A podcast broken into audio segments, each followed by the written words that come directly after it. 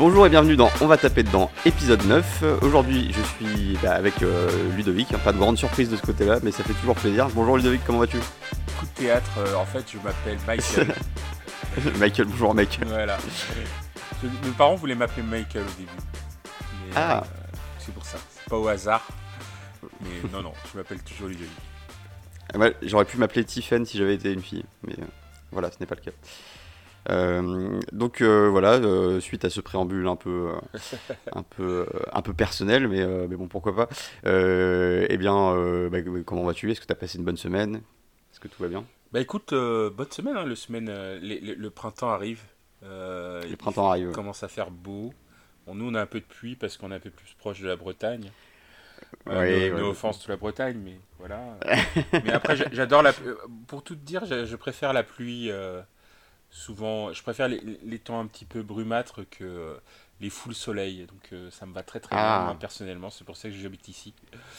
Euh, Ludovic le mélancolique.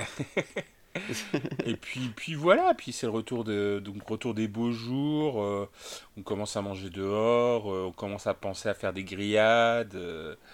donc Mm. euh, non, bon, je pense que c'est on est pas mal. Et puis il y a Pâques qui, qui approche, le choix des oui. chocolats. Euh, Ah, ouais. J'attends toujours le, le lendemain de Pâques pour acheter des chocolats, comme ça c'est moins cher. Il y en a plein, tu peux te, tu peux te gaver littéralement. ast- astuce euh, anti-gaspi. non mais c'est vrai en plus, Voilà. euh, je pense que c'est un- une bonne astuce. Anti-gaspi et, et économie. ouais. Ouais. Et non, moi j'étais. moi, sur le, moi j'attends les gâteaux de, de, de mes pâtissiers préférés nantais. Euh, Ah. je, je les recite. Hein, La Vincent- fraiserie Vincent- la fraiserie euh, aussi font des gâteaux, effectivement, mais je suis plus sur euh, vers les pâtissiers type euh, Vincent Garlet, euh, Cap Cao, euh, Saki Création. Donc, ça, c'est des pâtisseries euh, nantaises qui font vraiment, vraiment des sacrés gâteaux. Et Mhm. euh, j'attends toujours avec impatience leurs créations de Pâques qui sont toujours impressionnantes. Et cette année, euh, un petit peu comme euh, il y a deux ans, je crois, euh, puisque je l'avais acheté, euh, Vincent Garlet, il fait un énorme euh, coffre en chocolat. Et à l'intérieur du coffre, il y a un- une, une- une tarte à la fraise classique, euh, tarte vanille fraise avec des, les fraises de saison. Donc, euh, Ah, tu me l'as bien vendu là. Ouais. L'année dernière- il y a deux ans, je l'avais acheté. euh, il y a deux ans, c'était, je crois que c'était le, le premier confinement. Et je l'avais acheté en entier. C'était un gâteau pour 8. Et je l'avais acheté rien que pour moi. Pour compenser euh, ce pack un peu gâché. Euh, bah, de, de mon côté, je me suis, euh, je te cache pas, je me suis mangé des fraises euh, hier soir en regardant Top Chef. Justement, c'était assez cool. j'ai vu les photos, ouais, tout à fait. Ouais, non, ça fait plaisir. Le soleil brille, euh, ça, ça fait vraiment, vraiment du bien. Les températures qui montent aussi. euh, et euh, j'ai vraiment hâte de voir les, euh, les premières belles tomates euh, arriver. Parce que là, pour l'instant, j'ai des tomates d'hiver qui sont, euh, qui, sont, euh, qui sont vertes. Je sais pas si tu connais bien les tomates d'hiver. Euh, beaucoup moins, euh, beaucoup moins, mais je, je, je mange des tomates vertes aussi. euh, mais euh, Donc elles, ouais, elles sont vertes, elles ont une chair très ferme, euh, et, euh, mais c'est pas mauvais. Euh, Du coup, ouais, j'aime bien les, les couper en carpaccio avec euh, un peu d'huile d'olive, un peu de sel. Généralement, ça passe, euh, ça passe plutôt bien. Euh, eh bien, écoute, je te propose qu'on euh, commence à parler de, ce qui nous réunit aujourd'hui, à savoir l'épisode 9 euh, de Top Chef. Donc une structure en deux épreuves, une dernière chance, hein, jusque-là tout va bien. Mais d'abord, faisons un petit point sur les, candidats, parce qu'il y a eu pas mal de remue-ménage ces derniers temps, donc on va refaire un, point sur, la composition des différentes brigades. Donc pour rappel, nous avons la brigade de Glenviel, euh, donc brigade orange, qui est composée de Lucie et d'Arnaud. Euh, nous avons ensuite euh, côté Etchebest, donc les bleus, Pascal et Michael. Euh, pour Hélène Darroze, Louise et Thibault, donc chez les rouges. Et euh, Lilian et Sébastien chez les violets, donc Paul Perret. Mais alors là, coup de théâtre sur, ce, sur cet épisode, que s'est-il passé Ludovic? Bah, à un moment donné, alors j'ai même pas entendu le commentaire de pour des raisons personnelles.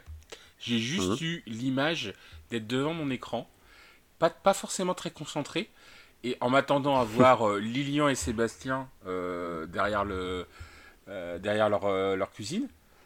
Et, Mhm. et là, je vois Wilfried et Sébastien. Et, et en fait, je me dis, mais. Alors, comme, comme on vous l'a déjà raconté, moi je le regarde en replay. Donc, du coup, Mm. des fois, effectivement, il y a des. Quand c'est pas les épreuves, quand ils parlent pas de cuisine, en gros, je, je- mon esprit divague un petit peu et je suis pas très concentré. Et, et du coup, Ah. je vois, je vois Wilfried et Sébastien et je me dis, mais j'ai loupé un truc. je me suis mis. Le, le premier truc que j'ai fait, c'est que j'ai arrêté le, le replay, j'ai regardé mmh. l'épisode précédent pour être sûr de savoir qui avait été éliminé. et là, je vois Wilfried est éliminé. Et là, je, donc, du coup, je me remets le replay euh, un petit peu avant. Et là, j'entends euh, euh, Lilian est, parti pour des raisons personnelles. et du coup, pour mmh. la règle, Wilfried, machin bidule.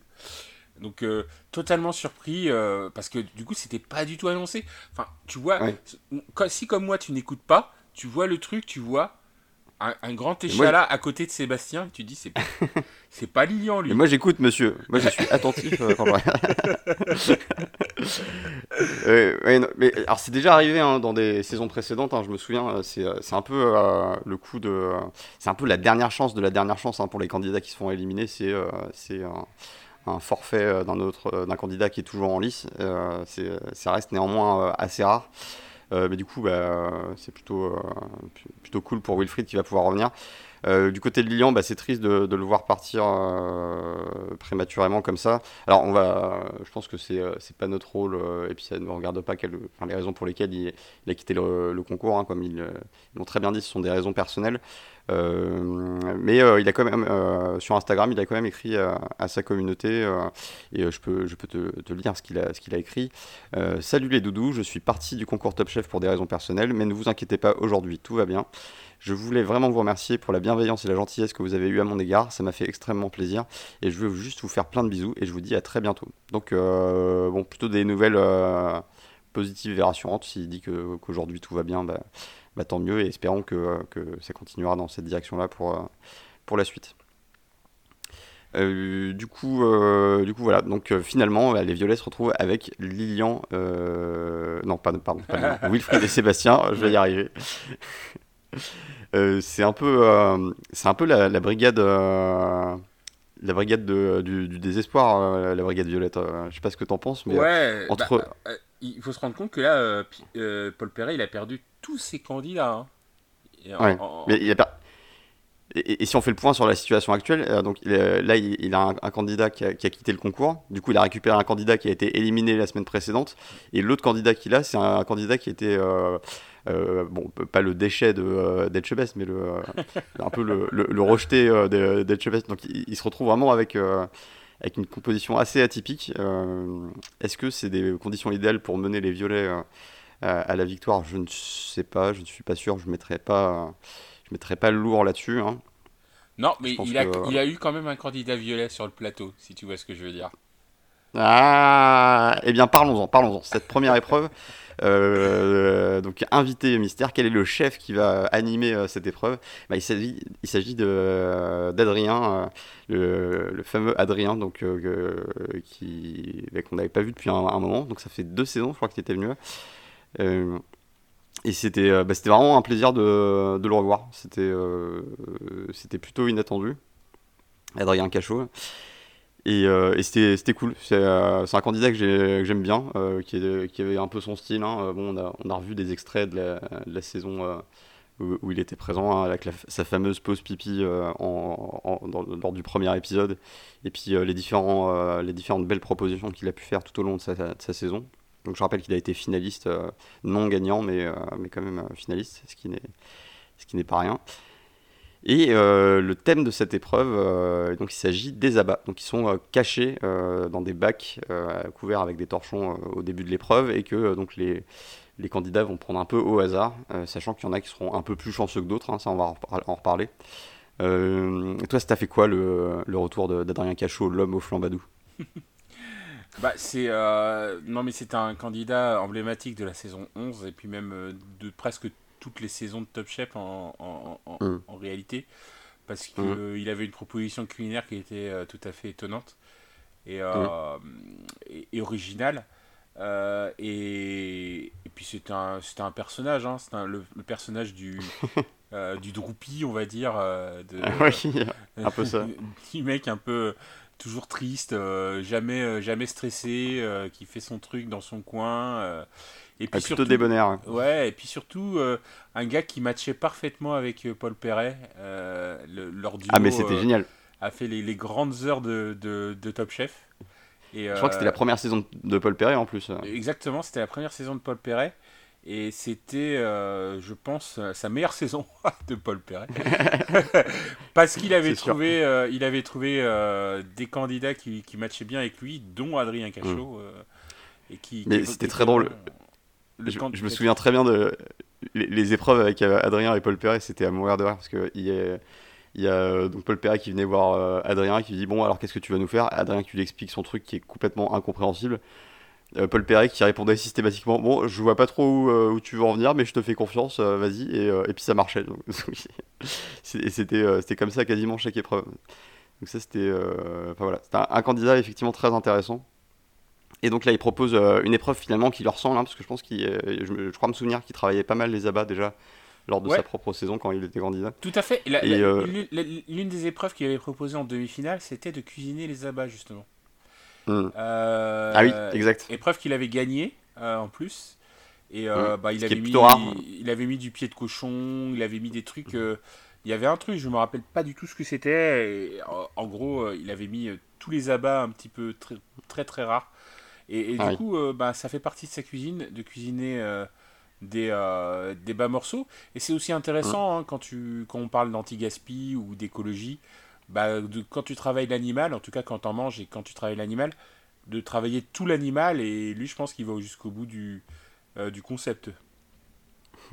Mais est-ce qu'on n'est pas sur la, saison de, de l'écologie justement? Parce qu'il n'y a, pas vraiment de thème qui s'est dessiné comme euh, euh, le, la saison de l'audace, la saison de la créativité sans limite. Là, j'ai l'impression que le thème de, de l'écologie, de, de l'anti-gaspillage revient quand même pas mal. Bah, en tout cas, c'était ça, ça et les glaces cet épisode, ouais, cet épisode-là, elle était vraiment sous le sous euh, l'égide de l'anti-gaspi, j'ai l'impression, parce qu'on verra après. Euh, il y a eu un, un, grand chef italien qui est, qui est, qui, qui est apparu aussi euh, pour l'épreuve précédente, pour l'épreuve suivante, pardon, qui lui aussi lutte beaucoup sur enfin l'un de ses thèmes de prédilection c'est l'anti-gaspi.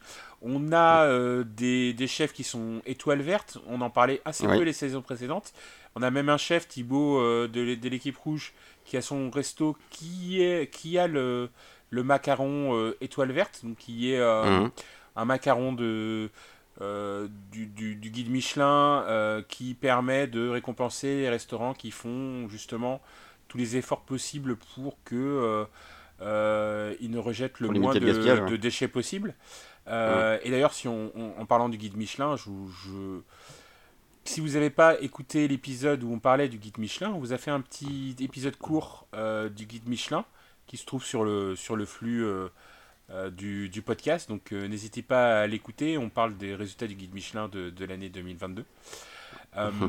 et non, non, c'est intéressant. En tout cas, cet épisode-là, par ces deux représentants, c'est-à-dire Adrien Cachot et euh, le chef italien Massimo Bottura dont on parlera tout à l'heure. Hum. C'est vraiment les représentants de l'anti-gaspi.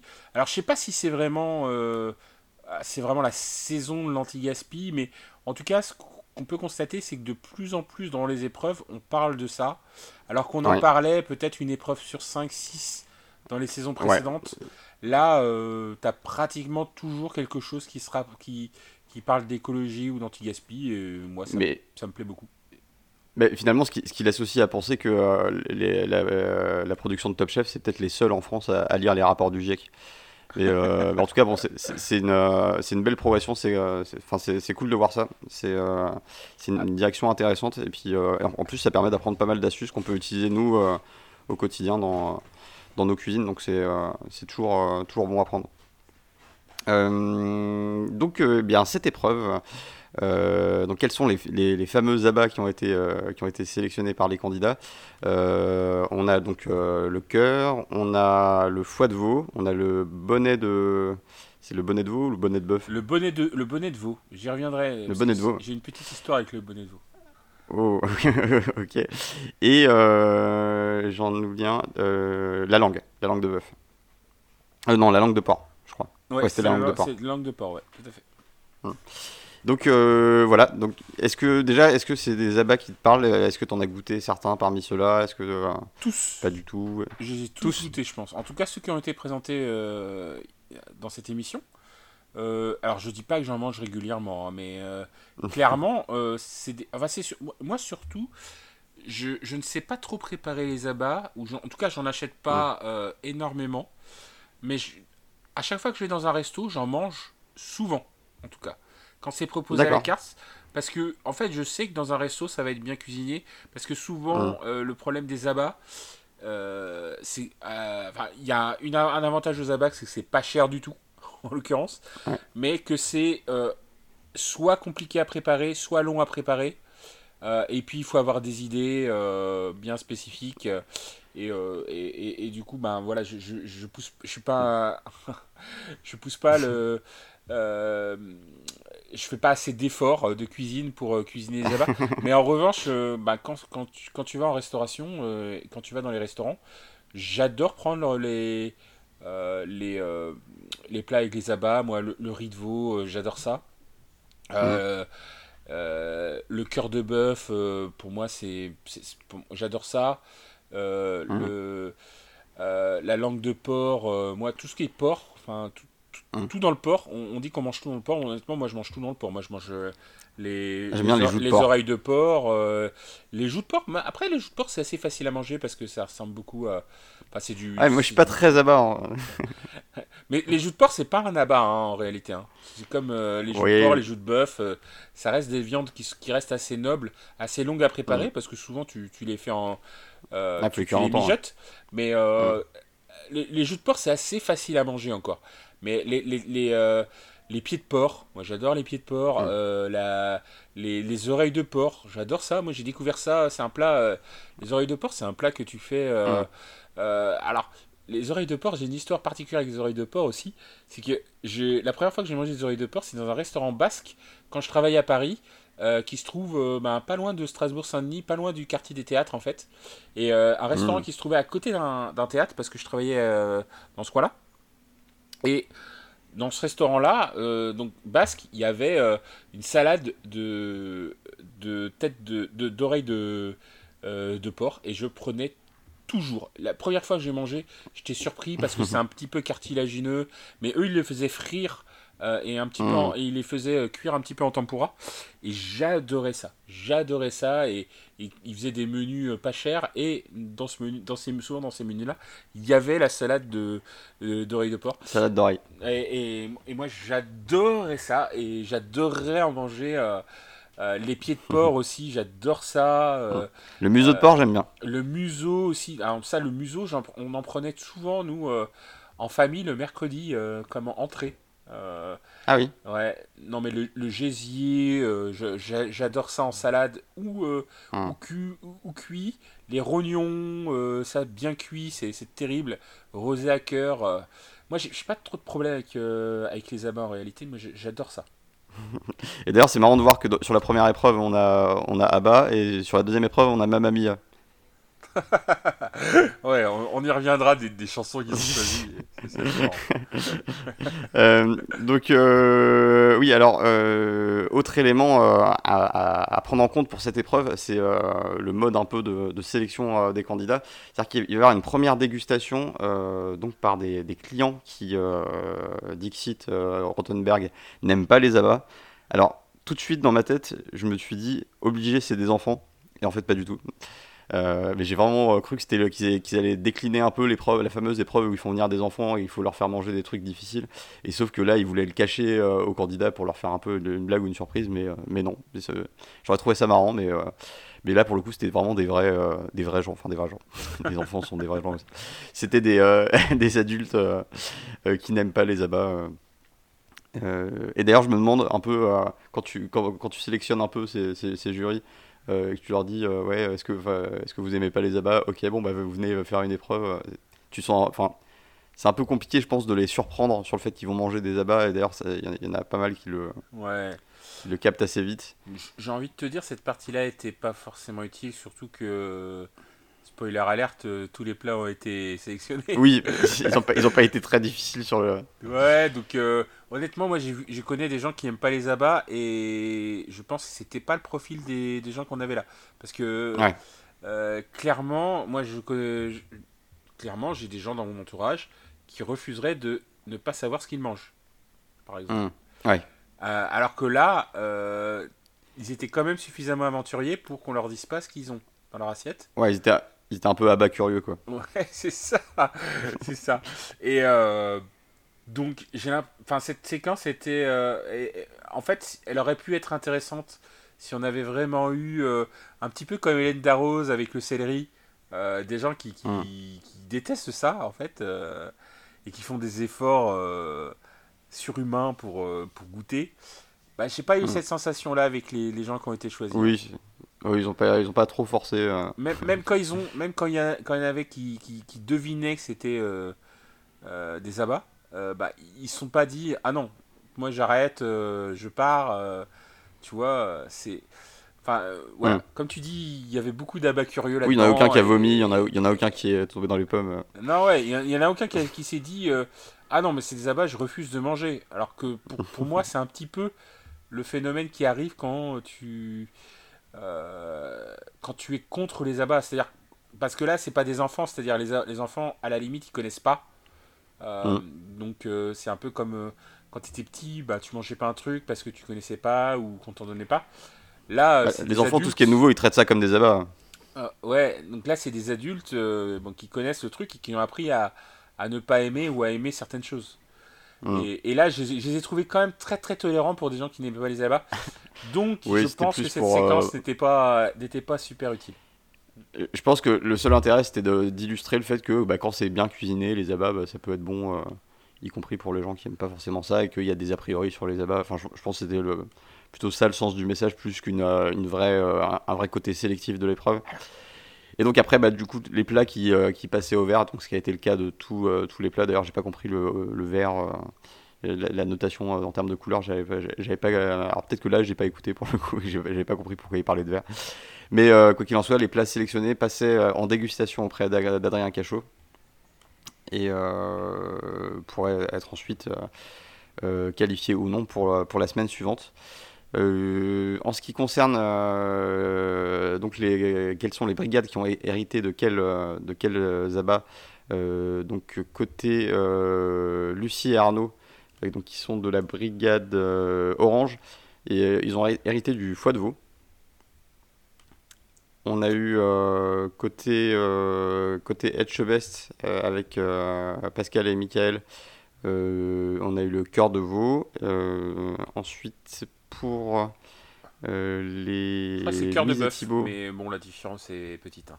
Oui, cœur de bœuf, pardon. bah, je pense que le cœur de veau est plus petit. Ouais. et donc Louise et Thibaut, pour les rouges, ont hérité de la langue de, de porc. Et le bonnet de veau, c'était donc euh, Lucie et Arnaud pour euh, l'équipe de ah. la, brigade de Glenville. Euh, c'était pas. Attends, c'était pas les violets? Si, c'est les violets. ah oui, non, si, oui, pardon, c'est oui, c'est Wilfried et Sébastien. Oui, c'est ça. Pardon. Oui, je. My bad. donc voilà, alors ben, je te propose qu'on parle un petit peu de, de ces plats-là. on peut commencer par le carbo sucré. Ouais. Donc justement de Wilfried et Sébastien pour, euh, pour la brigade de Perret, les violets. Ouais. Euh, donc le bonnet de veau. Alors je vais te le dire tout de suite, le bonnet de veau c'est vraiment, c'est vraiment pas le. Alors je, suis pas très très à bas. Il y a quelques exceptions, hein. il y en a que j'aime bien, mais euh, mais dans l'ensemble c'est pas c'est pas vraiment mon, mon kink, on va dire. Et le bonnet de veau, c'est typiquement, ça fait partie des trucs avec la cervelle que, qui m'attire, mais alors pas du tout, du tout, du tout. Alors, je, tout au contraire de toi, le bonnet de veau est un de mes abats préférés. Et notamment parce que j'ai vécu quelques années à Lyon. Et le bonnet de veau, ça a plusieurs euh, noms en fait. Parfois on appelle ça bonnet de veau. Moi j'ai connu ça sous le nom de fraise de veau. Parce que la fraise de veau, c'est l'ingrédient principal d'un plat lyonnais, euh, d'une entrée en plus, euh, lyonnaise, mhm. typique des restaurants qu'on appelle les bouchons, à Lyon. Les mhm. bouchons. Et, dans ces, et dans les bouchons, donc en général dans les bouchons, en gros tu manges les plats typiquement de Lyon. Euh, c'est des, mmh. Les bouchons, ce sont des, des restaurants euh, souvent euh, à l'origine ouvrière avec un menu pas cher, surtout un menu très complet mmh. où tu manges entrée, plat, entrée, plat, fromage, dessert, parfois deux plats pour 30-40 euros en général, et avec souvent les mêmes plats à l'intérieur. Et un de ces plats, euh, est fait à base de fraises de veau. Et, euh, ça s'appelle le, tablier de sapeur. Alors, je sais pas si tu connais le, tablier de sapeur. C'est pas du tout. Un... Donc le, le- la base du tablier de sapeur, c'est la fraise de veau. Ça peut être fait avec du porc, mais principalement, le vrai tablier de sapeur, c'est la fraise de veau. Et la, le tablier de sapeur, c'est une sorte. En fait, quand tu regardes le tablier de sapeur, si tu tapes tablier de sapeur dans Google, tu, l'aspect d'un tablier de sapeur ressemble un petit peu à un cordon bleu. Et l'idée du tablier de sapeur, c'est de prendre le, la fraise de veau, de, Ah la, oui. de la cuire à l'eau euh, pendant un certain temps, justement pour attendrir, et ensuite de la Ouais. paner et de la faire frire. Donc, c'est pas un plat euh, de régime, hein, euh, clairement. Ah oui. Ça en a pas l'air, je suis en train de regarder. Ah, en général, c'est servi avec des pommes de terre et puis une bonne, bonne sauce gribiche. Mhm. Et euh, donc la sauce gribiche, c'est une sauce à base de d'œufs durs, euh, euh, de blanc, de, de blanc de moutarde. Et que tu retrouves aussi, euh, que tu peux aussi servir avec la tête de veau, qui est un autre, une- un autre abat, hein, la tête de veau, Mhm. euh, bien connu de- des adorateurs de Jacques Chirac, qui, a- qui c'est- qui était son plat préféré, la tête de veau. Et euh, qui, est- qui est un excellent plat. Alors il n'y a pas beaucoup de viande souvent dans la tête de veau, mais avec, avec la sauce gribiche, la sauce gribiche qui fait tout, c'est très très bon. Et donc le tablier de sapeur, alors ça a un peu plus de goût par lui-même, hein, le tablier de sapeur, mais avec une sauce gribiche et, euh, et les pommes de terre, c'est très très bon. Et c'est souvent, souvent servi comme une entrée. Hein. C'est même pas un plat, hein, c'est une, D'accord. c'est une entrée quoi. C'est la première entrée. ça a l'air pourtant assez copieux. Hein. Ouais. Et euh, c'est vraiment le plat typique lyonnais. Si tu manges pas ça dans un bouchon, c'est c'est que t'es pas dans un bouchon. En... Donc euh, euh, je vous engage vraiment à, à vérifier que si vous rentrez dans un bouchon lyonnais, vous avez de la tête de le- du tablier de sapeur en, en entrée. C'est vraiment Mm. le plat euh, de base euh, de la cuisine lyonnaise. Et moi, c'est pour ça que j'adore le, le tablier de sapeur. Et c'est pour ça aussi que du coup je connais très très bien la fraise de veau ou le bonnet de veau comme il l'appelle dans, dans l'émission euh, qui, est- qui, Mm. qui était cu- cuisiné par Wilfried et, et Sébastien. Est-ce qu'on peut faire un parallèle entre les bouchons et les bouillons parisiens, par exemple? Euh, alors je historiquement je serais incapable de dire, je, je me suis pas trop renseigné. Parce que dans ta description, ça, me- dans, dans ta description euh, que tu as faite des bouchons, euh, ça, ça m'évoque quand même pas mal le concept des, euh, des bouillons tels qu'on peut en trouver alors à Paris, notamment. Je sais pas si on a ailleurs. mais- Ouais, certainement. Ah Alors, je, je, ne- je ne sais pas si. Parce que c'était souvent. Tu sais, c'est, en, en gros, c'est. euh, l'origine des bouchons, c'est à la fois ouvrier, mais le- l'origine des mères lyonnaises. Donc, euh, euh, il y a beaucoup d'origines. Donc, je, ne sais pas trop si on peut. Si, on- si c'est la même façon de faire. Parce que les bouillons, pour le coup, c'est plus clair pour moi l'origine des bouillons. C'est-à-dire que les bouillons, c'était l'endroit où les gens euh, euh, mangeaient, et puis un jour, euh, euh, il y avait quelqu'un qui avait pas sa gamelle, et puis du coup, bah, le, celui qui servait, donc le bouillon, c'était un bar à la, à- à la base. Donc euh, Mhm. celui qui servait le, la bière, euh, le mec lui a dit euh, j'ai rien à manger, est-ce que tu peux me faire un truc? Ils ont commencé à faire un truc et puis au fur et à mesure, euh, ben, est né le, le Ça, c'est bouillon euh, à la parisienne. Donc c'était vraiment une origine ouvrière. Je peux pas dire ça de Lyon parce que Lyon a vraiment des origines très très bourgeoises, plus bourgeoises en tout cas que populaires Mhm. par rapport à Paris. Parce que le, le Paris de, des années des années euh, des années 30 était beaucoup plus populaire peut-être que le Lyon euh, des années 30. Mais euh, euh, donc je, je, je, je n'en sais rien. Ma réponse est je n'en sais rien. Mais Le débat est ouvert. le débat est ouvert. Mais ce qui est vrai, c'est que les, les bouchons, par, en revanche, c'est l'origine est très très liée aux mères lyonnaises. Euh, les mères lyonnaises, c'était les, Mhm. les, les premiers, les premières vraies stars de la cuisine française. C'était les mères lyonnaises. Euh, et, et les mères lyonnaises, c'est celles qui ont mis en avant ensuite tous les grands cuisiniers qu'on a vus par la suite, dont euh, Paul Bocuse par exemple, qui a formé euh, ensuite les deuxième et troisième générations de cuisiniers euh, à Lyon. Eh ben, N'hésitez pas à nous écrire sur notre Discord hein, si vous avez la réponse ou si vous avez des, des éléments supplémentaires à nous apporter, ça nous, ça nous intéresse. Euh, donc, bah, qu'est-ce qu'ils qu'est-ce décident d'en faire, eux, de ce, ce bonnet de veau? Eh ben, Ils en font un trompe-l'œil carbonara sucré. Qu'est-ce que tu penses de cette idée Je pense qui est finalement assez osée C'est assez osé et je suis surpris que ça ait passé le test des goûteurs. C'est pour ça que le test des goûteurs, ça me, ça me paraît un peu. Parce que c'était, je pense que c'était l'idée qui ne passe pas avec des goûteurs euh, qui pensent manger un, Mm. un dessert. Euh, Ouais. bon, c'est une idée euh, tout à fait originale, à, à la hauteur de d'Adrien Cachot. En termes de réalisation, je suis pas très convaincu. Euh, en termes de présentation, Bah, par exemple. Il, il parlait pas mal de. euh, Enfin, la dégustation, les, euh, ceux qui n'aimaient pas les abats parlaient beaucoup de, des filaments Ouais, caoutchouteux. Enfin, ça faisait pas très envie, en fait, euh, ouais. la façon dont c'était. Bah, la vraie difficulté de l'épreuve, c'est que souvent, ben, comme il disait à plusieurs reprises, c'est que les abats, faut les faire cuire très très longtemps ou il faut, faut les faire cuire Fort et vite. très très très très vite avec un feu très très fort. Et euh, Mm. bah, la, la difficulté du bonnet de veau, bah, comme je t'ai dit, hein, sur le tablier de sapeur, il y a les deux cuissons. Donc euh, Mm. au final, Ouais. au final ça devient beaucoup plus tendre. Là, euh, la décision était de les cuire d'abord à l'eau euh, dans un bouillon euh, avec euh, pas mal de euh, d'épices. Euh, et, euh, et ensuite de les faire en forme de spaghetti. Je sais pas si c'était la meilleure idée pour euh, attendrir euh, le plat. Euh, et je pense qu'ils ont essayé ensuite de, de cacher le goût avec euh, bah, pas mal de sucre, quoi, du caramel. Ouais, et d'acide aussi, hein, avec et- les agrumes. Ouais, voilà. Je, je- dans ma tête, je, je connais très très bien le goût du bonnet de veau. Le bonnet de veau en Mhm. sucré, je- je j'ai pas de. Tu visualises pas? Non, je visualise pas trop l'idée. Euh, mais pourquoi pas? Après, euh, on, on peut pas dire que ça c'est pas, ça manquait pas d'originalité, ça c'est sûr. Euh, après, au niveau du goût, je je suis pas certain de, cette association. Eh bien, euh, Adrien n'avait pas l'air d'en être certain non plus parce que euh, bon, il n'a pas, qualifié cette assiette. Et je pense que j'en aurais fait autant. Mais bon, je suis un peu biaisé parce que c'est vraiment, euh, vraiment un abat qui m'attire pas des masses. Mais euh, t'as, t'as attisé ma curiosité avec, euh, avec ton tablier de Non, sapeur. Peut-être jour, ouais, euh, ouais, si, Ah, je, je pense qu'à Paris, il y a des bouchons.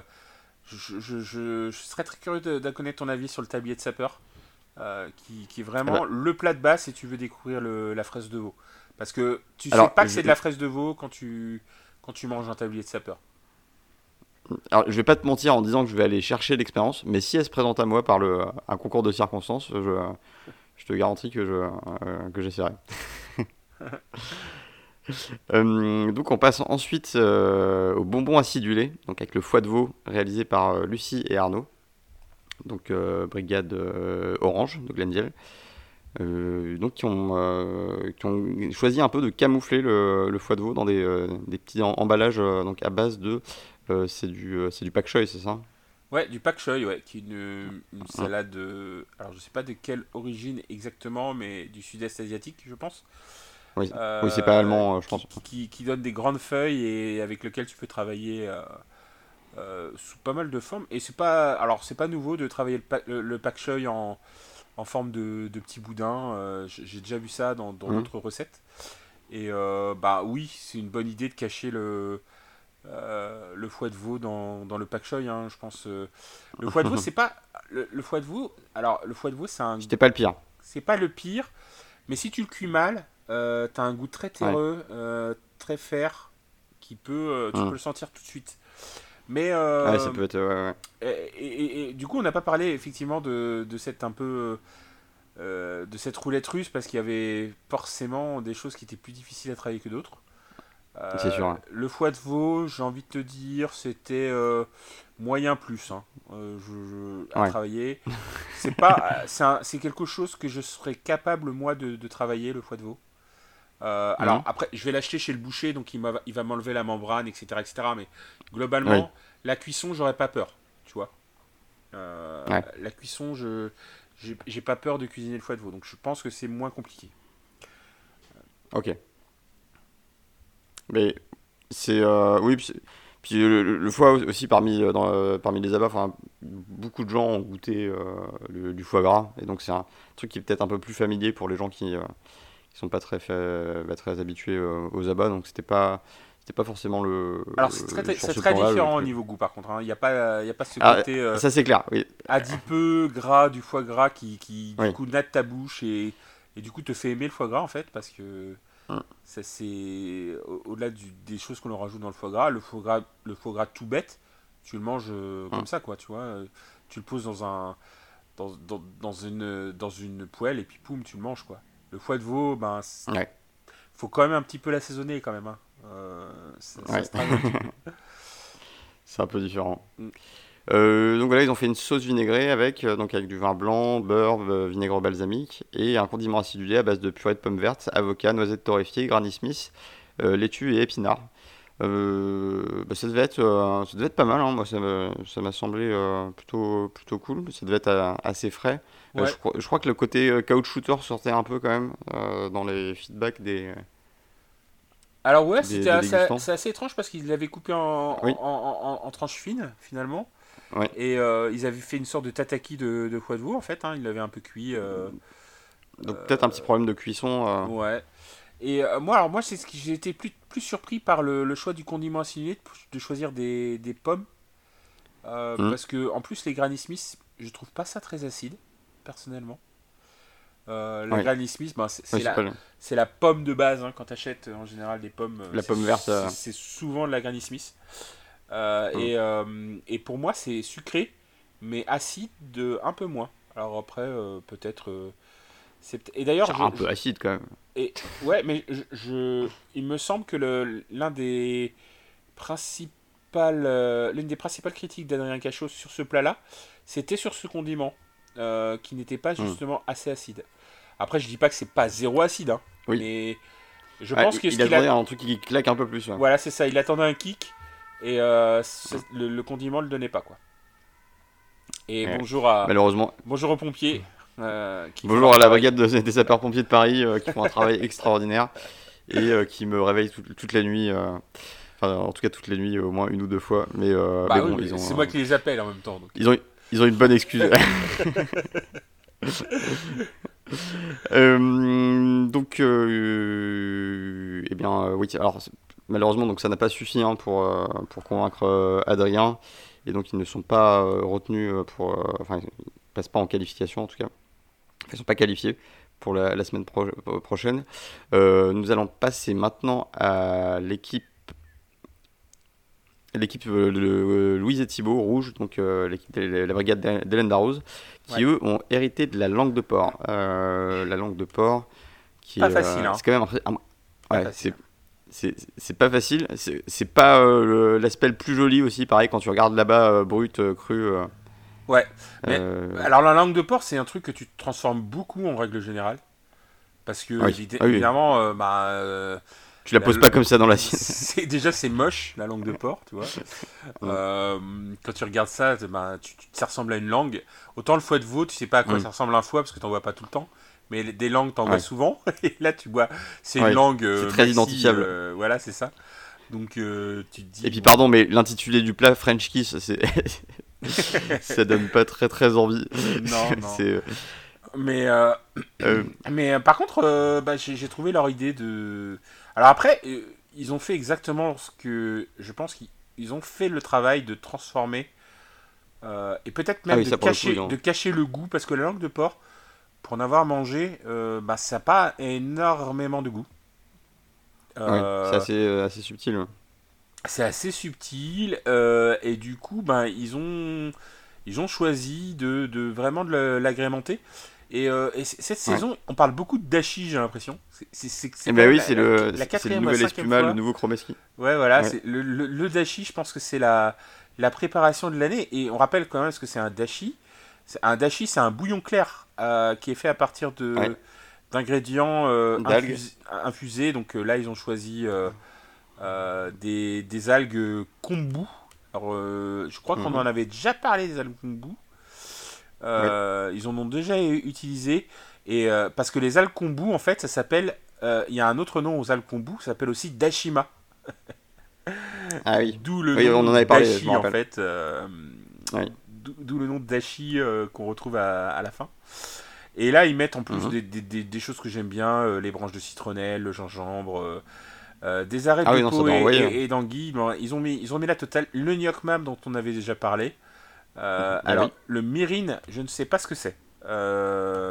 Non plus. Mais ça doit pense- être un, un liquide parce que c'est un...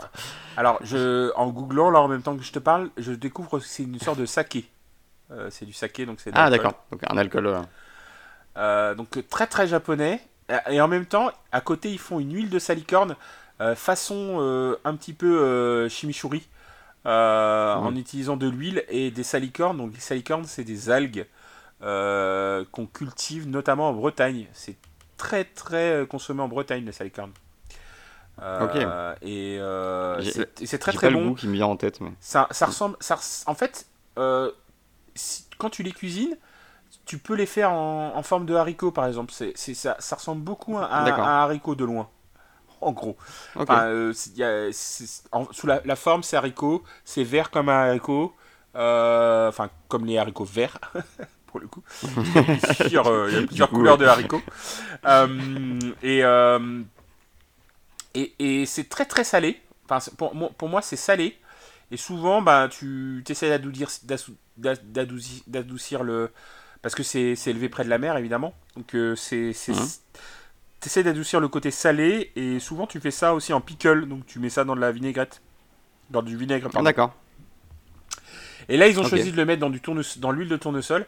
Euh, et moi j'adore l'idée du, du, chimichurri au salicorne, ça c'est pour moi c'est très très original comme idée. Euh, et ils ont complémenté ça. Alors moi ce que j'ai peur dans le plat c'est que en mettant de l'anguille fumée par exemple ça passe par-dessus euh, tout ça. Parce que déjà, tu mets de l'huile de salicorne, plus de l'anguille, ben, euh, plus une sauce ravigote, mais au final, euh, ta langue, elle, est vraiment cachée là pour le coup. là, mais est-ce que le... Il n'y a pas de souci.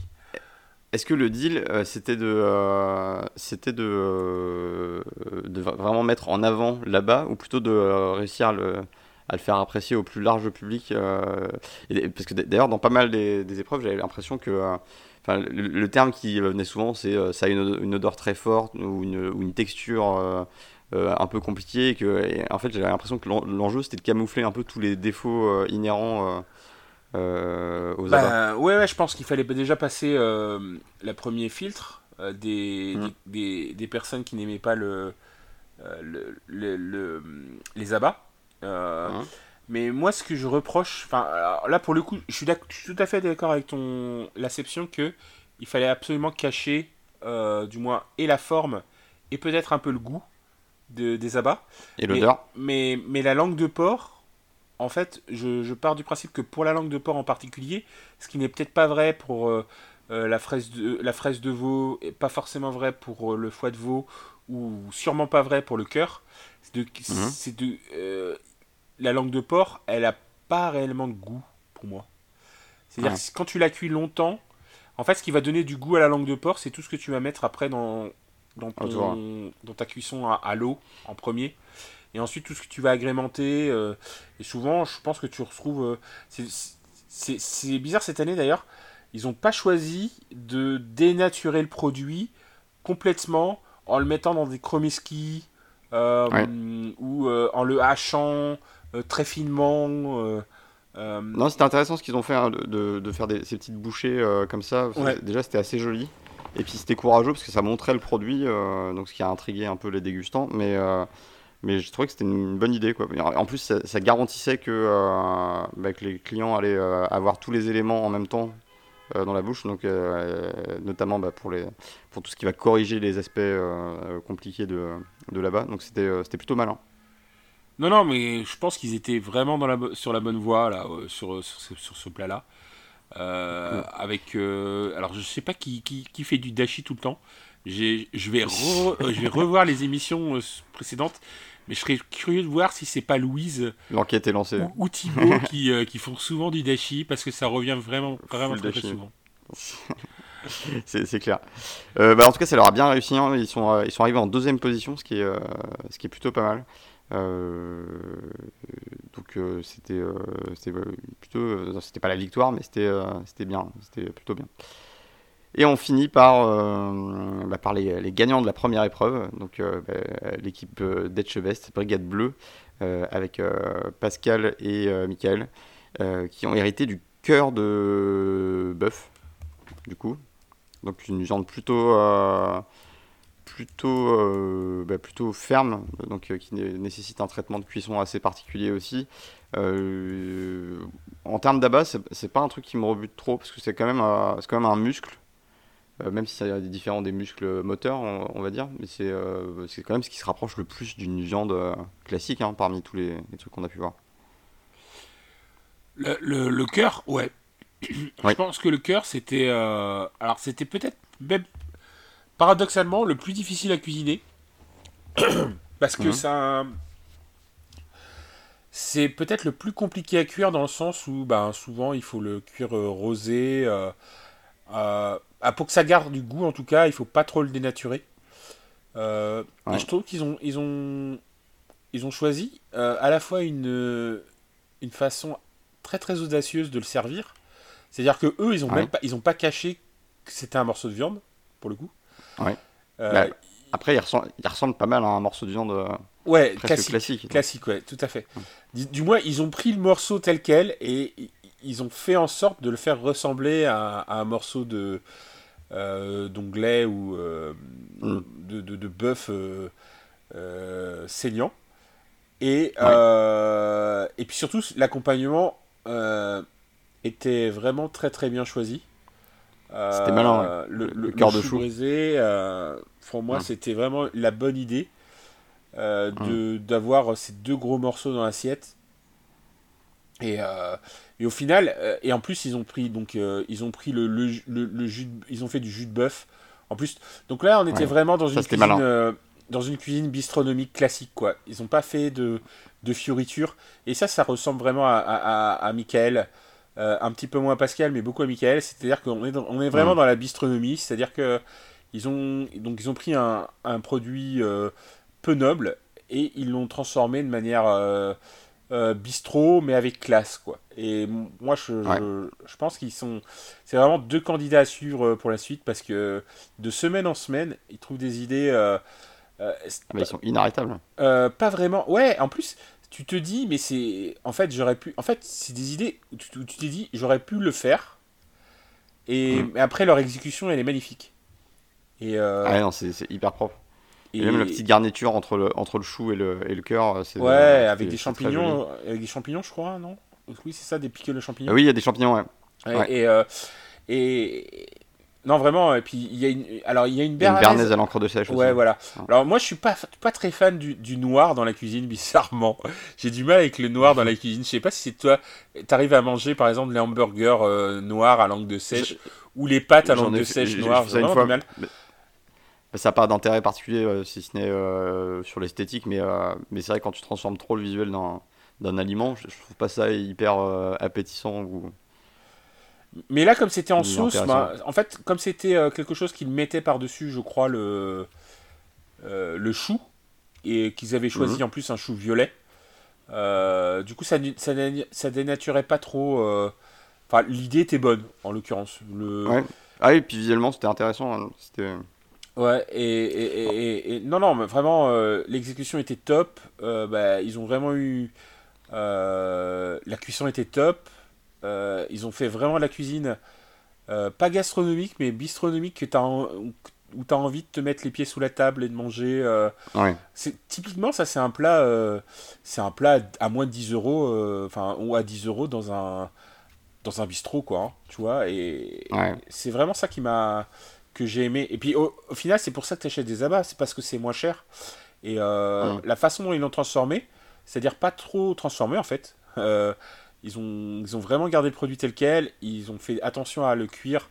Donc forcément, Alors ils ont eu un petit souci de cuisson. hein. Ils, ils, euh, Ouais, ils ont failli assez cuit, ils n'avaient pas eu assez de temps, et du coup ils ont Ouais. sorti le barbecue japonais. Ouais, la, la- ouais. Donc euh, heureusement qu'ils étaient dans la cuisine de Top Chef parce qu'il y avait un, un barbecue japonais. Euh, c'est clair.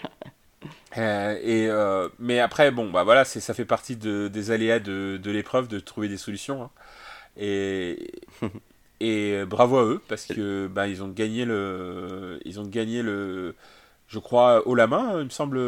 Bah, coup- coup de cœur. non? Ouais c'est ça.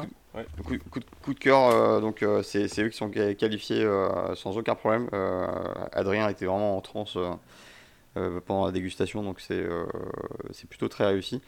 Euh, donc euh, bravo euh, à eux, hein. on, les- on les voit pas souvent parce qu'ils gagnent tout le temps, donc c'est un peu dommage. mais- ce qui est Mais, paradoxal euh, parce que dans le filtre, enfin c'est eux qui ont eu le plus de mal à passer le filtre des Oui, des, Le fi- le- le des filtre. invités. hein. enfin le pseudo-filtre. hein. Ouais. Un- c'est sur leur plat qu'il y a eu le plus de discussions. J'ai eu l'impression, non? Hum. Oui, oui, c'est vrai. Et, j'en profite, euh, euh, ça n'a pas grand, chose à voir, mais on, parlait du barbecue japonais. Euh, je réalise que je, je, connais pas trop la différence entre un barbecue japonais et un barbecue un peu plus classique européen ou, ou américain, on va dire. Est-ce que tu as une idée des spécificités du, du barbecue japonais? Alors, euh, non. je pense qu'on devrait, euh, devrait chercher un petit peu. Alors, je, suis, je suis en train de. il y a une différence de forme quand même dans le Darwin japonais, c'est qu'il y a une grille mm. euh, beaucoup plus, beaucoup moins espacée, resserrée. resserrée. J'ai l'impression, pour avoir mangé dans certains restaurants, qu'ils n'utilisent pas forcément la même forme de charbon ou le même type de, de bois. Mais à part ça, je mm. Je ne peux pas te, te dire, t'en dire plus sur les différences. Ouais, j'essaie de voir, mais je ne trouve rien de très clair. Bon, c'est euh, c'était trop. Euh, ben, j'essaierai de creuser ça, tiens, puis euh, peut-être on en reparlera la, la prochaine fois quand j'aurai quand j'aurai élucidé le mystère. donc fin de, fin, de l'épreuve numéro 1 des abats. Donc merci Adrien Cachot, c'était un plaisir de, de te revoir. Euh, et on passe à la deuxième épreuve, toujours un peu sur le thème bah, de, de l'anti-gaspillage, et euh, avec le chef triplement étoilé Massimo Bottura, euh, avec, accompagné donc de, bah, du président du, du guide Michelin international, j'ai l'impression. Ouais, tout à fait. Ça. Il était accompagné de. Alors, il a un nom totalement breton, Gwendal Poulenec. Voilà, il s'appelle Gwendal voilà. ah oui, c'est sûr que c'est pas alsacien ça. Euh, et, qui est le nouveau euh, responsable de la sélection du guide Michelin. Euh, donc je rappelle, le mmh. guide Michelin, c'est c'est un ensemble de, de livres qui choisit quels sont les meilleurs restaurants de France et du monde. Hein. Et, mmh. et dans le guide Michelin, il y a des nouveaux standards et des nouveaux, des nouveaux prix euh, qui permet de déterminer euh, qui est le meilleur restaurant. Bon, bah, il y a les étoiles déjà, euh, dans un premier temps. Mais allez écouter le, allez écouter le cours ouais, sur, le, sur le guide Michelin. Et puis, puis il y a surtout l'étoile verte là, qui est apparue notamment sur la partie anti-gaspi. Et c'est là qu'on retrouve mmh. ben, l'un des premiers chefs anti-gaspi du monde, on va dire. Hein, celui qui a lancé le trend, c'est Massimo Bottura. Et Massimo Bottura. Est-ce qu'il n'est pas quadruplement étoilé du coup lui, il, a, il est triplement étoilé et il a l'étoile verte. Euh, donc il a, la, il a la totale. si je compte sur mes doigts. il a la totale. Il est à la tête d'un restaurant qui s'appelle l'Osteria Francescana, euh, qui se trouve à, Modène, euh, dans le nord de l'Italie. Et mhm. surtout, c'est quelqu'un qui, qui est. Quand on parle d'anti-gaspi, en l'occurrence, c'est aussi, c'est aussi un, quelqu'un qui aide les gens à se nourrir notamment bah, les SDF, euh, euh, les migrants de, sa ville et d'ailleurs, en créant des endroits où ils peuvent euh, se nourrir avec, à des prix très modiques, voire gratuitement. et ces, endroits, il en existe partout dans le monde, notamment ben, à Milan, en Italie, mais aussi à Rio de Janeiro, Londres, à Paris, à Bologne, Naples et à Naples. Et c'est un des Il y a un vrai engagement. Euh, ouais. voilà, c'est ça. Il a un vrai engagement humanitaire. Et euh, c'est un des restaurateurs euh, dans l'humanitaire qui est, qui, est, le plus connu, notamment aussi avec un autre restaurateur qu'on connaît pour ces, ces restos qui. qui enfin, ces, ces endroits, ces cantines qu'il ouvre à travers le monde entier.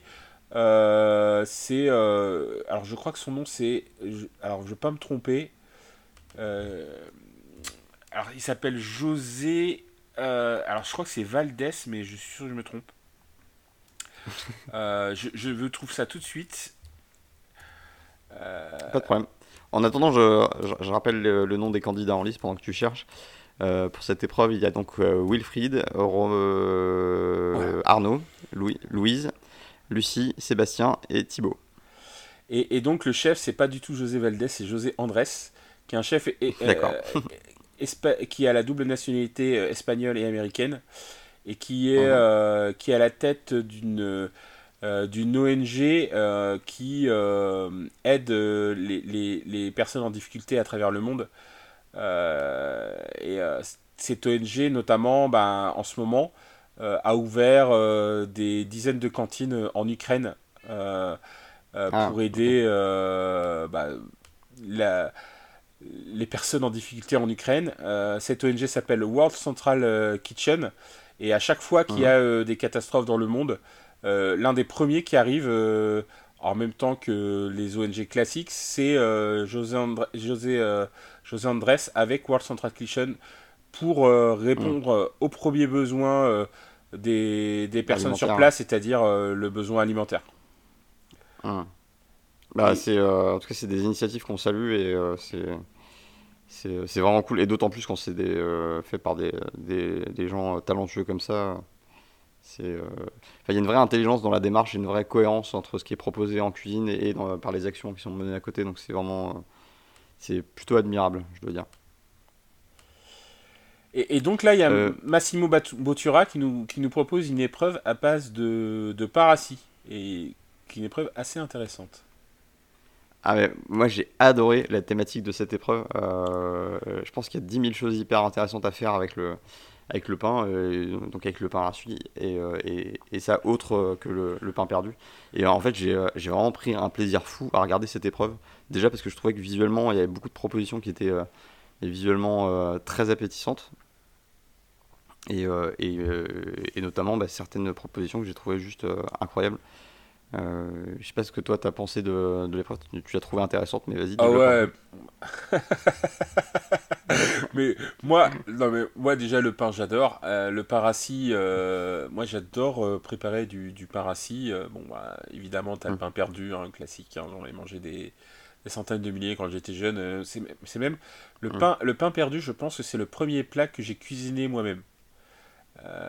ah. Et, souvent, ben soit on avait euh, du pain de mie, euh, du vieux pain de mie euh, pourri, soit on avait des, des tranches de pain qui restaient.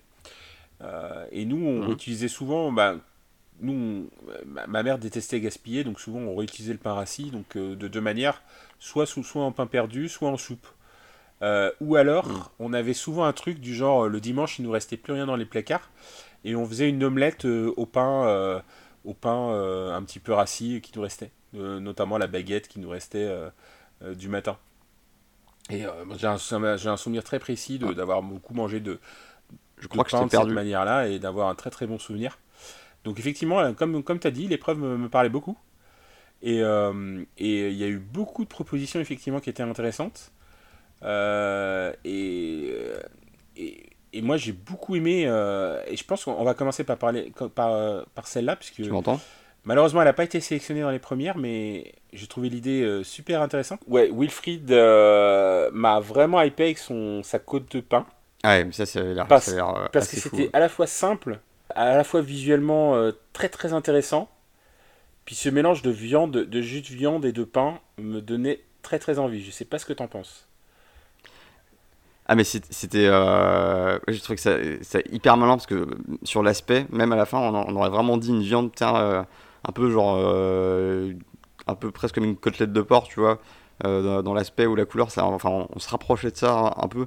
Euh, le fait de l'attacher avec l'os j'ai trouvé, ça génial ça faisait vraiment ça renforçait l'illusion et, ça avait l'air incroyable. Enfin vraiment j'ai tellement envie de goûter ça je, pense que je vais, je vais tester la recette de mon côté et me, faire ça parce que c'est Ouais, ouais, non, mais c'est vraiment, vraiment Il y avait, il y avait une sauce béarnaise. Alors, je sais pas ce que c'est donné au niveau du goût, mais j'ai l'impression qu'il avait.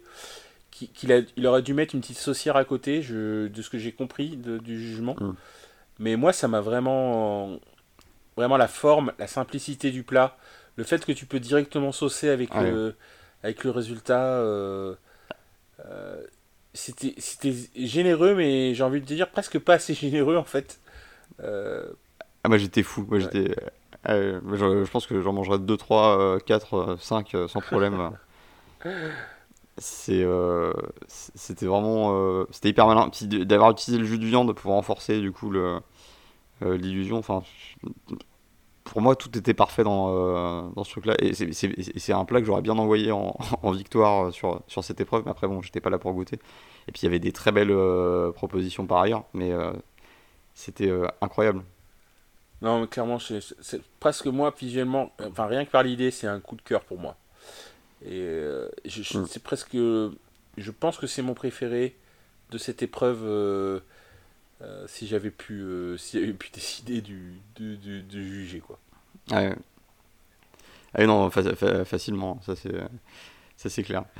Euh, ensuite, nous avons la Vita, la Vita e Belle. Alors, je, je pense que mon accent est pourri, mais c'est Louise qui propose ça. Ce qui est, ce qui très marrant, c'est qu'au moment où elle proposait ça au chef, il y a eu la chanson, parce que c'est une Mhm. chanson, il y a eu une, il y a eu un film, euh, et, euh, et du film euh, euh, est sortie une, une chanson, et il y avait eu la musique, il y a eu la musique de la Vita e Bella euh, au moment où ils ont commencé la discussion. C'est de, c'est de Roberto ouais, Benigni, c'est ça, c'est ça? c'est un, un film de Roberto Benigni, mais la Ah. musique. euh, alors, je, je sais plus de qui c'est, mais bah, bah, c'est une musique que, que tout le monde reconnaît quand on l'écoute en fait. Euh, en plus, hein, le, le film en lui-même, il est quand même très très euh, triste. Enfin, c'est un Oui. film qui essaie, Ah oui, c'est qui plutôt essaie dark, de ouais. donner la patate, mais globalement, le, le, le- le film, c'est quand même euh, un, un père et son fils qui sont déportés euh, pendant la guerre, la Seconde Guerre Mm. mondiale, euh, de- donc déportés parce que parce que juifs. Et le père essaye de Mm. de faire croire à son fils, euh, alors qu'ils sont dans, dans un dans camp de la ouais. mort, que c'est un jeu. Et, et Mm. en fait, le film, les musiques sont joyeuses. Euh, le père est joyeux, mais le, le- tout le contexte du film est complètement Le sordide. propos quoi. est- ouais. Donc euh, c'est Ouais. un film italien euh, de Roberto Benigni qui, je crois, a eu la Palme d'Or ou Oui, ah oui, il a été fortement, Fortement récompensé, mais il, était très intelligent dans, dans l'écriture. C'est et c'est assez audacieux de vouloir faire du, un film feel good sur les, sur les camps de la mort. ouais. C'est- quand même un pari assez, assez risqué. Mais euh, j'ai un, bon souvenir de ce film. Et, et donc, euh, de, de ça est sorti une, un- une musique, et, euh, enfin beaucoup de musique, dont une musique qui s'appelle La Vita e Bella, que tout le monde en fait reconnaît quand, quand on l'écoute parce que elle est passée dans le. euh, dans dans l'impact, dans la vie euh, classique en fait, Euh, elle a été détachée du film. Oui. Euh, c'est- une bande originale qui a été composée par un, par un, un pianiste italien qui s'appelle Nicola Piovani. Et au moment, du coup, puisqu'on parle nous de Top Chef, au moment où ils ont servi la- l'assiette, il y a eu cette musique qui est passée en, en fond. En plus, avec un, Mm. bah, un restaurateur italien, Massimo Bottura. euh, Oui, donc, ouais. euh, tout, tout le lore, euh, Ah, mais ils ont mis les potards tout en le lore de l'Italie était là. euh, c'est fou, quoi. Euh, et donc, euh, ouais, bah, c'était- euh, assez intéressant hein, son, ce qu'elle a fait. Donc, je crois qu'elle voulait faire une pâte à, la base, mais, mais du coup, la texture n'étant pas assez fine, elle n'a pas du tout obtenu un résultat suffisamment élastique pour être travaillée comme elle le voulait. Donc, elle s'est plutôt dirigée vers la raviole ouverte. Elle a fait un parmesan du pauvre, qui était une idée assez intéressante, hein, qui mélange du, pain rassis du, parmesan en poudre et un peu d'anchois, huile d'olive et, et ail. Euh, un consommé avec les croûtes de parmesan, hein, on retrouve un peu ce marqueur-là. Euh, et puis du, de, de, de l'os et du gras de jambon cru. Donc euh, c'était, euh, c'était quand même assez appétissant. Je pense que euh, en termes de goût, tu devais être. euh, c'est un peu comme tu, quand tu sauces après un bon plat de viande. euh, je pense que ça, devait, euh, ça devait quand même valoir le détour. C'est alors euh, moi je le seul reproche que je je pense que l'idée originale avec les pâtes était vraiment excellente et je pense que ça manquait de mâche. Enfin j'ai l'impression que ça manquait. Bah, il y avait une tranche de pain qui était à côté. Ouais, euh, mais je pense que c'était un rattrapage par rapport. euh, Je suis pas sûr Ouais. qu'elle l'aurait mis si euh, s'il y avait pas eu de plus de mâche dans son plat.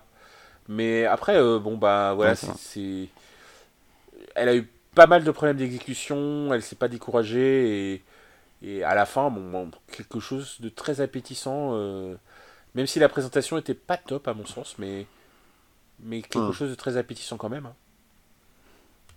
Ouais, c'est, mais, euh, oui, il y avait, il y avait un côté presque soupe, hein, on était presque, presque dans la soupe de pâte. euh, euh, mais euh, mais j'aurais bien goûté quand même. Globalement, j'aurais bien tout goûté, ou presque. Mais parce qu'il y avait des trucs qui étaient un peu moins, moins appétissants, je veux dire, sur cette thématique-là en tout cas. Euh, mais voilà. Euh, ensuite, on a euh, Sébastien euh, qui nous propose le pain d'hier devient gaufre. Donc, euh, donc son idée, bah, c'est de transformer le, le pain rassis euh, en, en gaufre. Donc, il, il se prépare un appareil. Il a quelques déboires avec le Ouais. gaufrier. Et c'est vrai que j'ai quand même bien rigolé quand il, il, ouvre le gaufrier et que tu vois une espèce de masse informe qui. enfin, tu vois que ça prend pas du tout. Tu sens un peu la, la détresse de dire mais non mais ça, ça va jamais passer. Par miracle, il arrive à, à rattraper ça et finalement il obtient un résultat plutôt, plutôt convaincant. plutôt, plutôt satisfaisant. À l'ailleurs, ça ressemblait à une gaufre. Hein. Enfin, il n'y a, pas, a pas de mystère dans son. Et euh, oui, non, c'était pas mal. Il y avait une petite duxelle de champignons pour aller avec, un jus de volaille. Euh, ça devait être, euh, ça devait être pas mal. Hein. Là, pour le coup, il, a, il a vraiment. Je pense que Sébastien, il a pas mal de talent sur la présentation parce que la présentation était top. Hein. Après, est-ce que c'était original? Je ne sais pas. En tout cas, moins original que ses compatriotes, mm. ses congénères, sur la, la question des goûts. Euh, qui restait pour moi oui. Très, Oui, parce que sur le choix de la forme, la gaufre, ça reste original. Mais euh, le, en termes de goût, oui, c'était assez. Euh, il n'y avait pas de grosses, grosses surprises. Donc voilà, c'était une proposition intéressante, mais sans plus. donc nous passons à Thibaut avec son pain rôti et jus corsé. Euh, donc avec un dressage assez monolithique. Euh, c'était euh, quand même assez. Enfin, sur une idée de, mouillette de pain avec des tuiles de pain, jus de pain, crème de pain et lardon de lard colonnata, qui, qui, était, il me semble, une idée assez sympa, je pense, pour, de, pour pour renforcer un peu le goût de, son, de, sa, sa mouillette, hein, finalement. Ah ouais, lui, il a, il, a été, il a poussé à fond le, pain, lui, partout. Euh, il a mis du pain partout, euh, tout le temps. Euh. Et j'adore son assiette, en termes de présentation, pareil. Mm. ouais, c'est assez J'adore l'idée de manger du pain. Moi, j'adore le mm. pain, donc... comme 90% des Français, j'imagine, mais...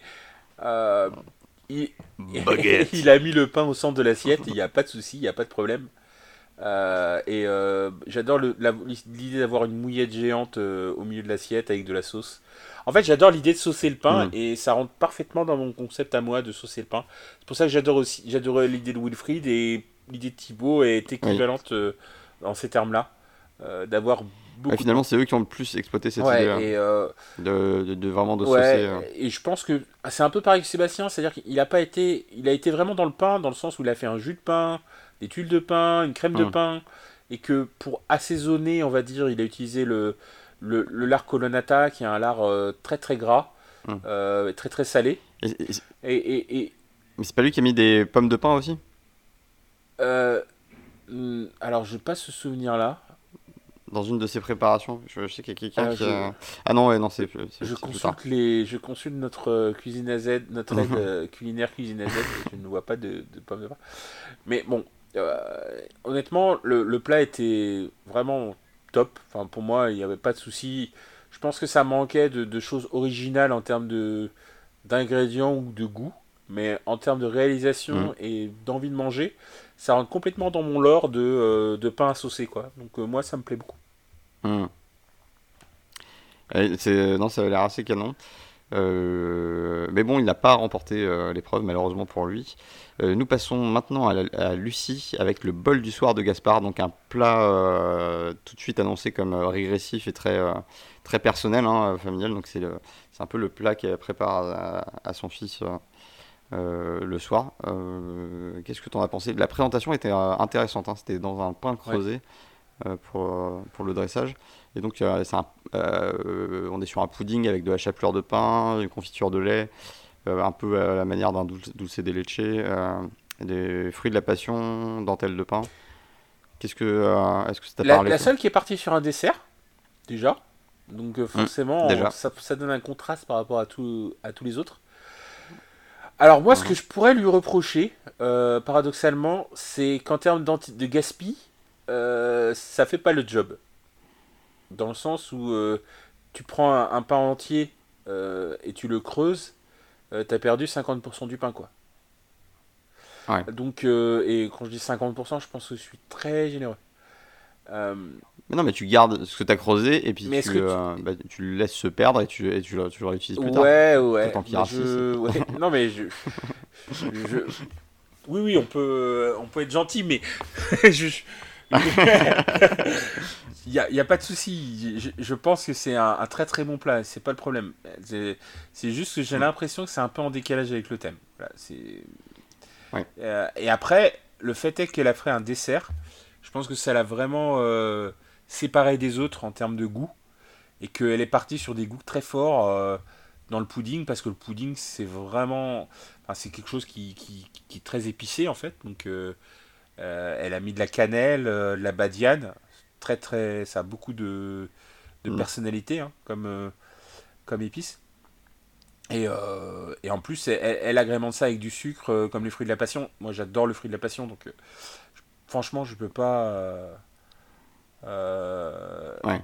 Je, je, suis tout à fait en accord avec le choix des, des produits. donc, hormis ma mon mon ma petite gêne de départ par rapport au gaspillage, le plat est très très a l'air d'être très très appétissant. Et après derrière il y a toute une histoire euh, l'histoire de ce de ce pain qu'elle fait à son à son fils donc euh, forcément ça rajoute un petit peu euh, d'envie de, de déguster ça quoi. Mais d'ailleurs, tu, tu, tu, parlais de, de l'aspect anti-gaspillage et, et, écologie. c'est pas Lucie qui, a, dans une des. je, je crois que c'était peut-être dans la première épreuve, je sais plus, qui, utilise de l'avocat dans, dans, sa recette euh, Il me semble que. Oui, c'était la, la, semaine dernière, je crois, quand elle a fait le, la cuisson de, de l'avocat. Oui, mais la compost, non? Mais oui, oui, exact. Mais justement, il y a cette semaine, je crois qu'elle a, elle a remis de l'avocat parce que justement, ça lui avait parlé, ça lui avait plutôt réussi. Euh, je sais plus si c'est dans la, première ou la deuxième C'est pas dans la deuxième. Et, euh, et, du coup, ça m'avait un peu. Il n'y a pas d'avocat dans cette. Ok, bah ça, ça, oui, oui bah ça, devait, ça devait être dans la, dans la première. Euh, je suis en train de revérifier, mais euh, oui, tac. Oui, c'est ça. C'est euh, dans, le, dans les, les, bonbons acidulés, il y a de elle a remis de l'avocat. Et du coup, ce qui est un peu moins pertinent, parce qu'on a eu tout un speech sur le, sur le bilan carbone de l'avocat. ouais, c'est clair. L'épisode précédent, et là, elle, elle, en met un. Mais oui, non, je m'égare. non, son plat, son plat de plutôt dessert était, était très réussi et ce qui, ce qui lui vaut la deuxième place hein, euh, s'il devait y avoir un classement dans, euh, dans cette épreuve. Donc euh, plutôt cool pour elle hein, qui commence à, à sortir de plus en plus à l'aise et, à, sortir des choses assez intéressantes. Donc hâte de voir la suite du côté de Lucie. Et pour finir, nous avons la deuxième vie du pain proposée par Arnaud. un dressage final, une, fois, que euh, la soupe euh, est versée, qui est très, euh, très intéressant et je trouve assez, assez fascinant la façon dont la garniture émerge de, de, cette soupe qui a l'air d'avoir une texture assez épaisse, ouais, c'est assez qui brillante. Comme, comme soupe, hein. c'est pas vraiment une soupe, mais ça s'appelle ça la soupe de pain. Ouais. et c'est alors clairement ça, ça a vraiment été au-dessus du, du reste. Ça avait l'air très très bon. C'est euh, sur le visuel, c'est pas celui que j'aurais retenu. Hein. Je, suis comme toi, je serais parti sur le sur la côte de pain, euh, qui était euh, vraiment une idée très maligne et très très appétissante. Mais voilà, force est de constater que ça devait, être vraiment assez incroyable. Donc soupe de pain, crouton de pain, noisettes torréfiées, un sirop de, balsamique. J'aime bien la recette du sirop de balsamique qui est 100 ml de balsamique. Ça semble pas bien compliqué. Euh, non, bah, je ne sais pas quoi dire sur, euh, sur ce plat, si ce n'est que bah, il a gagné. Ouais, je pense que très très bon. Bah, après le, le balsamique, euh, ça se donne un kick énorme au plat, je pense. Donc le, hum. je pense que l'idée du plat, la réalisation, c'est pas le c'est pas le plat le plus impressionnant même en termes de de technique, on va dire.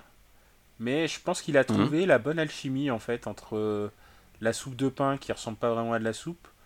Euh, le, centre, mhm. euh, le centre de sa préparation qui est un mélange de noisettes euh, et de croutons de pain. Donc c'est un peu, en fait c'est un peu ce que je te disais. Ça, rappelle un peu la, soupe du dimanche soir quand t'as plus rien à, à, manger, que tu te reste du pain rassis et, et, de l'eau et un, et un bouillon cubord.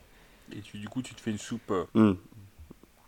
rassérénante la soupe de Voilà, et, et, là, pareil, on est dans cet esprit-là, je pense. Et, euh, et d'ailleurs, je pense qu'il y avait une histoire aussi euh, avec cette soupe de pain, me semble-t-il, euh, derrière ça. et puis, non, non, mais je pense qu'il a, je pense qu'il a touché. Arnaud, il est en train de monter, un peu pareil que Michael. Deux candidats que je voyais très très bas au début de saison. et qui sont en train de monter Mhm. euh, dans les charts, comme on dit. Euh, Ah oui, ils prennent leur essor. hein. et bah, il a trouvé la... Non, non, mais clairement, il, il a trouvé la bonne alchimie de son plat. euh, même si la présentation est un peu derrière beaucoup d'assiettes de... que j'ai vu, moi je mets. euh, toi, tu. Moi je, je mets franchement, en termes de présentation, je mets la côte de pain, le pain rôti et le bol du soir Mm. devant. Même, même le pain d'hier, en termes de présentation, Ouais. je le mets devant. Mm. Mais par contre, je pense en termes de goût, il a dû exploser tout le monde. Ah, il, a, il a car- il a dû cartonner. euh. C'était. euh, Enfin voilà, bravo, euh, bravo Arnaud. Et pareil, c'est, euh, on va le suivre de près dans les, les prochains épisodes parce que là, il y a clairement des, des écarts de niveau qui se dessinent. Et, et notamment bah, avec les candidats qui se retrouvent en, dernière chance, à savoir Sébastien côté Brigade Violette de, de, de Paul Perret et Thibaut côté Brigade Rouge d'Hélène Darroze. Euh, un terme, euh, je, je vais dire, aussi intéressant que celui de la semaine dernière avec le blanc de dinde, là, le- la courgette. Je sais pas si. Est-ce qu'on est vraiment dans le, dans le fun C'est clair que euh, là, Pas- on, est dans les, on est dans les ingrédients qui ont le moins de goût possible. Ah non, c'est- ah non, c'était la, la, la bouchée unique Ouais. la semaine dernière, c'était Ouais, semaines. euh, le mais le- mais l'ingrédient, euh, c'est vraiment euh, le truc le plus neutre possible, le truc avec le plus Ouais. d'eau possible. Et, euh, et bon, bah, ils ont fait. Les deux ont fait le taf. Après, euh, effectivement, je suis plus impressionné par ce qu'a fait euh, Sébastien que par ce qu'a fait euh, Thibaut. En Alors que av- av- avant le début de l'épreuve, je voyais plus, euh, je voyais plus Sébastien partir. Mais Sébastien, il est pas très en forme en ce moment. Il s'est fait jeter de l'équipe de, de Ah. Chebest. Il était déjà pas très bien placé euh, la semaine dernière. Euh, Il s'est pas fait jeter, il, il a été envoyé dans une autre équipe pour s'épanouir de, de façon plus. euh, merci. Merci de, de remettre les, les- les choses au clair. et euh, Mais oui, non, il s'est fait jeter. ouais. et euh, non, non, il, il est pas vraiment dans une bonne dynamique, mais il évite l'élimination. Et quand tu te rappelles de ce qui Mm. s'est passé dans les années précédentes, bon bah tout peut arriver maintenant. hein. Ah ouais, bah, là c'est. C'est sûr. En tout cas, euh, en tout cas voilà, c'est. euh, bah, je trouvais que c'était un épisode intéressant. hein. Les deux épreuves étaient cool. Euh, Il y a eu des belles choses, des, des très belles choses à voir, des, des- choses qui m'ont donné des idées à titre personnel. Donc, et ce qui est marrant, c'est qu'hier, avant de, avant de regarder l'épisode, j'étais, j'étais en train de cuisiner pour, pour mes filles et, et donc j'aurais fait bah, justement, ouais, j'en j'en parlais tout à l'heure des tomates, des tomates Ouais. d'hiver avec euh, et, et avec des petits crotons de, euh, de, de pain rassis justement que j'ai euh, j'ai arrosé avec un peu d'huile d'olive et, et du sel et c'était euh, assez, voilà, assez marrant. L'inspiration Top Chef, c'est beau. Mais non, mais justement, j'ai vu l'épisode après. Ah, en plus, tu l'as vu après? C'est excellent. Et ouais, ouais, donc j'étais déjà dans le Déjà, déjà dans le Dans le mood mood. euh, pain dur quoi. Euh, Est-ce que tu as des d'autres remarques sur cet épisode ou euh, des choses à ajouter? Non, non, je pense qu'on a fait le tour. euh, on a, on, là, on est, on commence. euh, Moi, ce que je peux dire quand même, c'est qu'on on commence à voir euh, des candidats qui s'échappent un peu. euh. L'équipe bleue, dans son entier, Ah bah oui. elle est, elle semble avoir Ça fait longtemps qu'elle Ouais, s'échappe. un coup d'avance, elle a déjà gagné beaucoup d'épreuves. Pascal, il a l'air d'être très très très solide et Michael, il est en train d'exploser. Donc ça se trouve la semaine, Ouais. la semaine prochaine ils vont être éliminés, donc euh, tout ça sera je- jeté. Mais euh, non, honnêtement, il y a un gros gros niveau euh, qui pleut. Et, et je suis pas très optimiste pour l'équipe de Paul Perret quand même, hein, l'équipe des, des rejetés là, des, des perdus. Ouais. Et il a même plus son équipe Paul Perret. Enfin, je sais pas. Je, trouve un peu moins impliqué du coup Paul Perret par rapport aux années précédentes. Bah. For- forcément, en termes de, com- de combativité, euh, là, il a été frappé dur euh, assez tôt dans la saison. Et- donc, euh, Et, puis j'a- j'aurais une dernière remarque quand même sur euh, Glenn Viel que je trouve beaucoup Mhm. moins présent qu'un qu'un Michel Saran. Euh, je le trouve beaucoup plus effacé. beaucoup. Alors je sais pas si c'est de la retenue ou si c'est son, si c'est lui en Non, fait. il faut qu'il trouve ses marques. Et ça fait quand même 9 épisodes qui prend ses marques quand même. euh. Ah Oui, oui, mais parfois il faut une, parfois il faut une saison ou deux, tu vois. C'est, euh, Paul Perret, il a pas pris une saison pour prendre ses marques, hein, euh, dans mon souvenir. Paul Perret, il était Paul Perret vrai, euh, dès l'épisode 1 quasiment, quoi. Bon, après, il a bien été aidé parce qu'il il a, il a, choisi Adrien Cachot dès le début, mais euh, oui. Paul Perret, il a pas. Il a, il a même amené sa personnalité euh, dès le départ qui était différente. Et Glenn Vielle, je le trouve très effacé par rapport aux autres. Même pas, tu vois, même, même si Michel Saran, c'est pas le mec qui parlait le plus, mais c'était quand même une personne qui avait, euh, du moins, une personnalité euh, radieuse en fait, tu vois, qui amenait un peu de joie. Tu vois, on se disait pas que c'était le meilleur cuisinier, mais c'était quelqu'un qui amenait un petit peu de joie sur le plateau. Alors que Glenville, il est un peu fermé, je trouve, dans ses prises de parole. Il est bah, très terre à terre dans ses prises de parole, et, et du coup, pour la télévision, c'est pas génial, je trouve. Voilà, on, en parlait la dernière fois, hein, il, est moins côté spectacle que côté euh, pragmatique et, euh, euh, et, terre à terre, comme tu dis. Mais bon, peut-être que ça va évoluer dans les, épisodes qui, qui vont venir. Il n'y a que le temps qui pourra nous le dire. Mais, mais oui, je te rejoins un peu là-dessus. Hein. Bon, bah, on, va voir. Surtout qu'il y a une grosse, grosse surprise la semaine prochaine, dont je ne te parle pas. Mais... Comme d'habitude, je, me, je ne me suis pas spoilé. Euh, est-ce que ce sera la boîte, la boîte noire? Est-ce que ce sera autre chose euh, Et d'ailleurs, est-ce qu'il commence pas à devenir de plus en plus tard pour la boîte noire? Parce que si, Grosse surprise la semaine prochaine. C'est tout ce que je... a pas assez de... Je, m'arrêterai là pour aujourd'hui, mais grosse surprise. Eh ben, j'ai hâte de voir ça. En tout cas, merci euh, à tous de nous avoir écoutés. Euh, c'était encore une fois un plaisir de, euh, de faire cette émission bah, pour vous et avec, avec toi, Ludovic. et eh ben, il ne me reste plus qu'à vous souhaiter une excellente journée et à vous dire à la semaine prochaine. ciao, bon week-end de Pâques, mangez beaucoup de chocolat, à plus tard. et achetez-en le lendemain quand ça coûte pas cher. Salut.